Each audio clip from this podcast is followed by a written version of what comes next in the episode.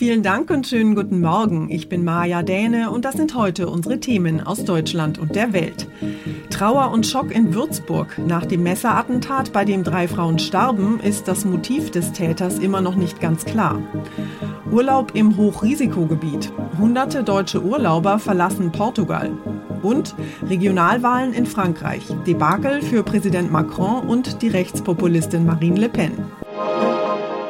Es waren ja schreckliche Szenen, die sich da am vergangenen Freitag mitten in der Würzburger Innenstadt abgespielt haben. Ein Mann sticht mit einem Messer wahllos mehrere Menschen nieder, drei der Opfer sterben, sieben werden schwer verletzt. Auch drei Tage nach dem furchtbaren Messerangriff ist das Motiv des Täters, des 24-jährigen Somaliers, immer noch nicht ganz klar. War es ein islamistischer Anschlag oder ist die Persönlichkeit des Mannes gestört oder vielleicht beides? In Würzburg haben die Menschen am Tatort Kerzen aufgestellt und Blumen niedergelegt.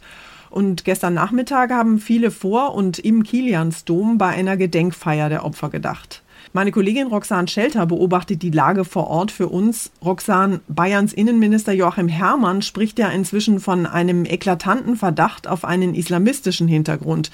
Wie ist denn der aktuelle Stand der Ermittlungen? Das Motiv ist immer noch unklar. Das Bayerische Landeskriminalamt ermittelt in alle Richtungen. Im Raum stehen ein islamistischer Hintergrund, eine psychische Erkrankung oder Frauenhass. Die Ermittler werten ein Handy aus, das sie in der Obdachlosenunterkunft des Tatverdächtigen gefunden haben. Und ein psychiatrisches Gutachten steht noch aus. Der mutmaßliche Täter war bei der Polizei wegen Bedrohung und Beleidigung bekannt und war auch zeitweise in einer Psychiatrie. Gegen ihn wurde Haftbefehl unter anderem wegen dreifachen Mordes, versuchten Mordes und gefährlicher Körperverletzung erlassen. Die Menschen in Würzburg sind verständlicherweise geschockt. Viele haben mit Kerzen und Blumen am Tatort der Opfer gedacht und viele sind auch zu dem Trauergottesdienst für die Opfer gestern gekommen. Wie hast du denn die Zeremonie empfunden? Sehr ergreifend. Würzburgs Oberbürgermeister Schuchert hat gesagt, dass er immer noch geschockt ist von der Tat. Er habe auch viel geweint in den letzten Tagen. Ministerpräsident Söder sprach sein Mitgefühl gegenüber den Angehörigen aus. Es tut mir echt unendlich leid. Mehr als diese Worte kann ich nicht sagen, aber sie kommen aus innerer Überzeugung und von ganzem Herzen. Söder hob den Mut der Bürger hervor, die sich dem Tatverdächtigen in den Weg gestellt haben und dankte ihnen dafür. Eigentlich gibt es ja jetzt, pünktlich zur Sommerreisezeit, viele gute Nachrichten zum Thema Corona. Die Infektionszahlen sinken seit Wochen und viele packen nach der langen Durststrecke jetzt endlich ihre Koffer, um in den Urlaub zu starten. Allerdings hat die hoch ansteckende Delta-Variante jetzt vielen deutschen Touristen in Portugal einen Strich durch die Rechnung gemacht. Hunderte Deutsche haben am Wochenende spontan ihren Portugalurlaub abgebrochen, denn ab morgen gilt das Land als Virusvariantengebiet. Das heißt, Reiserückkehrer müssen dann zwei Wochen lang in Quarantäne. An den deutschen Grenzen und auf Flughäfen sollen Impfausweise und negative Corona-Tests von Reiserückkehrern engmaschig kontrolliert werden. Endlich wieder Palmen, Strand und Meer und vor allem Abstand vom ewigen Corona-Lockdown. Nachvollziehbar, dass der Wunsch nach dem endlich wieder einfacher möglichen Urlaub im Ausland groß ist. Dass einen aber auch dort die Corona-Sorgen schnell einholen können, erleben gerade viele Portugal-Urlauber. Ab Dienstag ist das Land als Virus-Variantengebiet eingestuft, verbunden mit Quarantänepflicht, aus der man sich nicht freitesten kann. Viele brechen ihren Urlaub dort deshalb ab.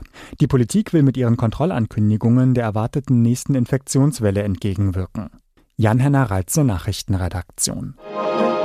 Und auch hier bei uns in Deutschland sind Gesundheitsexperten immer mehr besorgt über die rasante Ausbreitung der Delta-Variante des Coronavirus.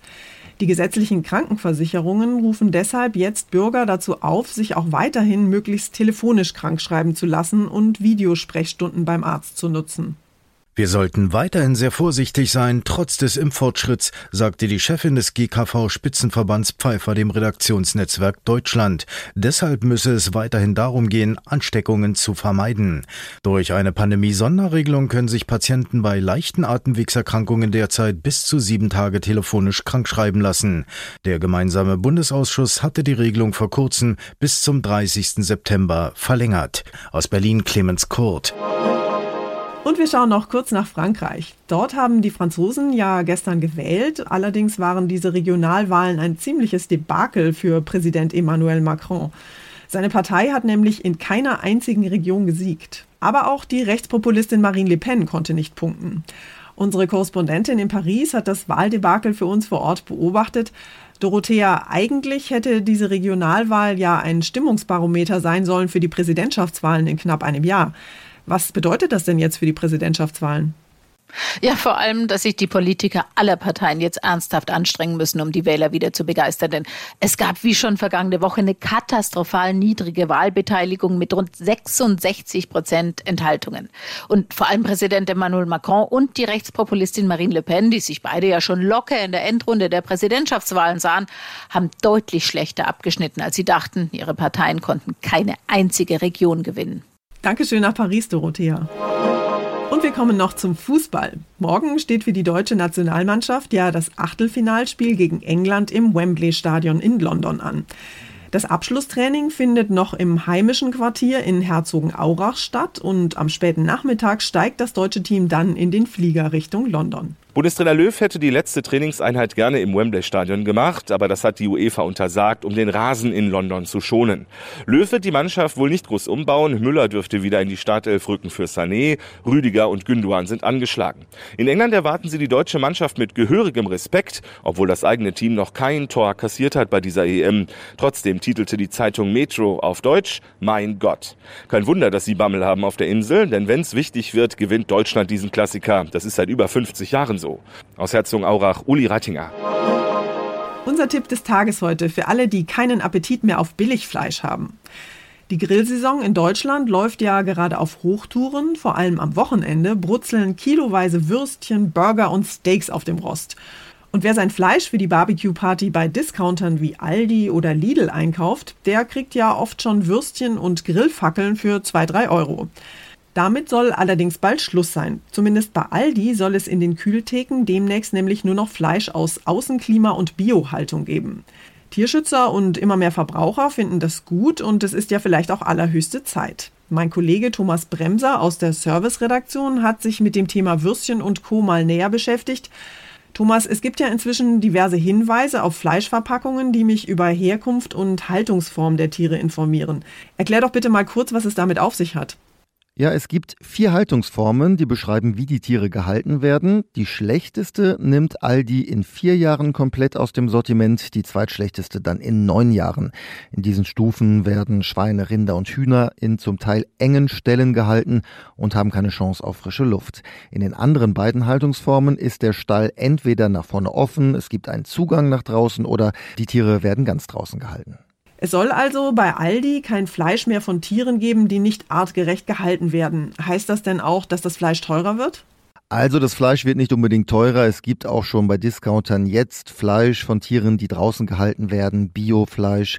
Diese Preise sollen laut Aldi auch nicht steigen, aber das billige Fleisch verschwindet dann wohl mehr und mehr. Ein Kilo Hack für 99 Cent oder andere Angebote jetzt für Grillfleisch. Das fordern Tierverbände ja auch schon länger. Das kann nicht gut sein für die Tiere, spricht insgesamt auch nicht unbedingt für die Qualität. In äh, anderen Ländern ist Fleisch ja eh viel teurer. Das Billigfleisch soll bei Aldi ja allerdings erst in vier Jahren aus den Regalen verschwinden. Warum dauert das denn so lange? Es gibt ja langfristige Verträge mit Landwirten und Produzenten und der Discounter will denen auch Zeit geben, ihre Produktion gegebenenfalls anzupassen, also ihre Ställe zum Beispiel umzubauen. Der Trend geht ja auch eindeutig dahin. Lidl will schon nächstes Jahr kein Fleisch der niedrigsten Haltungsstufe mehr verkaufen. Rewe und Penny planen Ähnliches. Und Aldi hofft natürlich, dass auch andere nachziehen, wie der Konkurrent Netto. Auch der Tierschutzbund hofft auf Nachahmer und begrüßt den Schritt von Aldi. Schluss mit Billigfleisch beim Discounter. Dankeschön, Thomas. Und zum Schluss machen wir uns noch auf die Suche nach UFOs, fliegenden Untertassen und Außerirdischen. Das US-Verteidigungsministerium hat das ja auch gerade getan und mehr als 140 Himmelserscheinungen ausgewertet, die Piloten in den vergangenen 20 Jahren so beobachtet haben. Christina Horsten in New York, was hat das Pentagon denn rausgefunden? Ja, nicht so wahnsinnig viel kam bei dieser Untersuchung leider heraus. Also es gab genau einen dieser Vorfälle, der aufgeklärt werden konnte. Dabei handelte es sich schlicht um einen Ballon, aus dem die Luft äh, entwich. Aber alle anderen sagen, die Mitarbeiter dieser Taskforce können einfach bislang trotzdem nach wie vor nicht erklärt werden. Und sie sagen auch, es gibt keine Hinweise darauf, dass es außerirdische Raumschiffe zum Beispiel sind oder aber auch äh, Technik, bislang unbekannte geheime Technik vielleicht von Russland oder China. Es gibt darauf keine Hinweise. Ausschließen können sie es aber auch nicht. Vorerst also leider keine Aliens da draußen. Aber wer weiß, vielleicht sind wir doch nicht ganz alleine im Universum.